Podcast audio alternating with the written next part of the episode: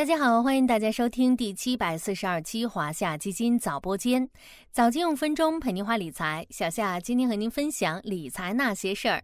随着疫情防控政策的优化调整，今年二月六日，香港与内地全面恢复通关，人员往来和交流活动也接连重启。根据香港披露的数据，恢复全面通关以来，两地人员和经贸往来加速升温。已有超过二百六十万人次的旅客经各个陆路口岸出入境，餐饮、旅游、零售等各行各业开始逐步复苏，直接拉动了香港经济发展。与两地全面通关相伴的是港股反弹行情的一波三折。在经历了此前的持续回升之后，春节后港股进入盘整期，但拉长时间来看，港股三大旗舰指数近六个月依然收获了正收益。其中，恒生指数、恒生国企指数涨幅都超过百分之五。在香港经济活力提振的预期下，盘整期是否也是回调布局的好时机？今天就让我们一起来了解港股新动向，把握全面通关背景下的投资机会。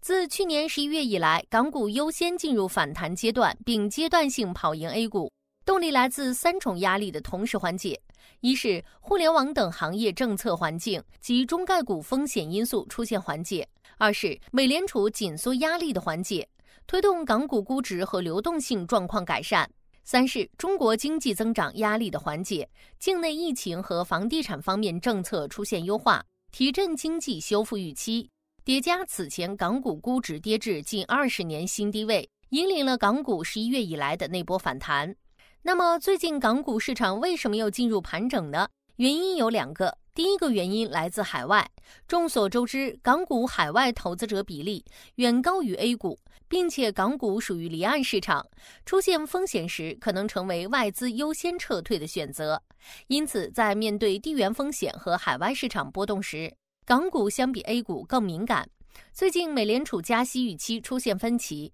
美元有短期阶段性走强风险。导致海外市场集体走弱。第二个原因来自境内。上周分析 A 股春季行情时，小夏之前说过，经济修复存在不确定性，是导致 A 股近期行情震荡的主要因素。同样的，这个因素也在影响港股。了解了港股反弹行情一波三折的原因，咱们再来解答一开始提出的问题：盘整期是否是港股回调布局的好时机呢？这主要可能还是取决于未来港股行情将如何发展。往后看，港股市场既有机遇，同时又存在一定风险。机遇主要在于境内经济修复的力度和港股盈利改善的程度。随着防疫政策优化和稳增长持续发力，市场普遍预计，二零二三年中国经济有望在全球率先复苏，下半年经济和企业盈利修复动能可能仍较强。同时，全面通关后，市场对于香港经济修复的预期也在增强，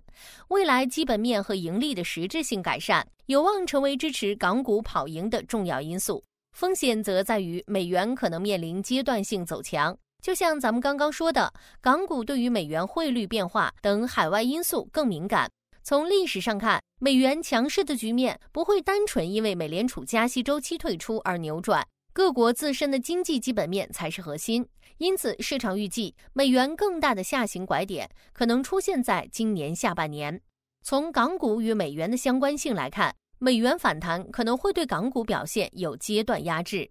既然机遇与风险并存，那么我们在投资港股时更需要仔细甄别，寻找其中更具确定性的机会，顺应两地全面通关变化。大家不妨重点关注以下行业。一是旅游、酒店、餐饮、零售、专业服务，这个影响不用多说，很多小伙伴应该都能想到。在香港经济构成中，私人消费总额贡献了香港 GDP 百分之六十九的份额，甚至比世界消费大国美国百分之六十六点七和英国百分之六十一点六都要高。香港旅行社至少三分之一的业务来自内地游客团。随着全面通关，业内预计香港旅行社的生意可以提升至少三分之一。同时，大量内地游客前来香港旅游和购物，将进一步刺激香港的零售和消费市场，从而带动香港经济发展。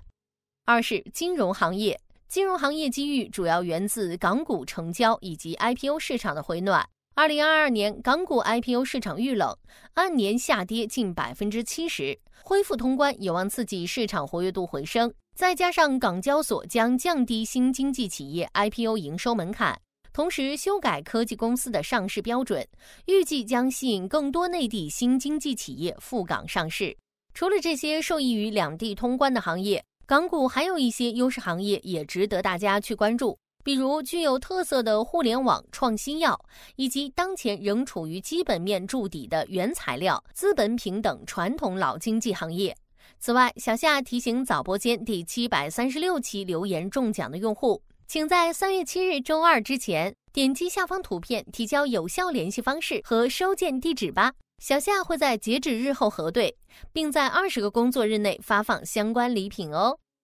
好了，今天的华夏基金早播间到这里就要结束了，感谢您的收听，我们下期再见。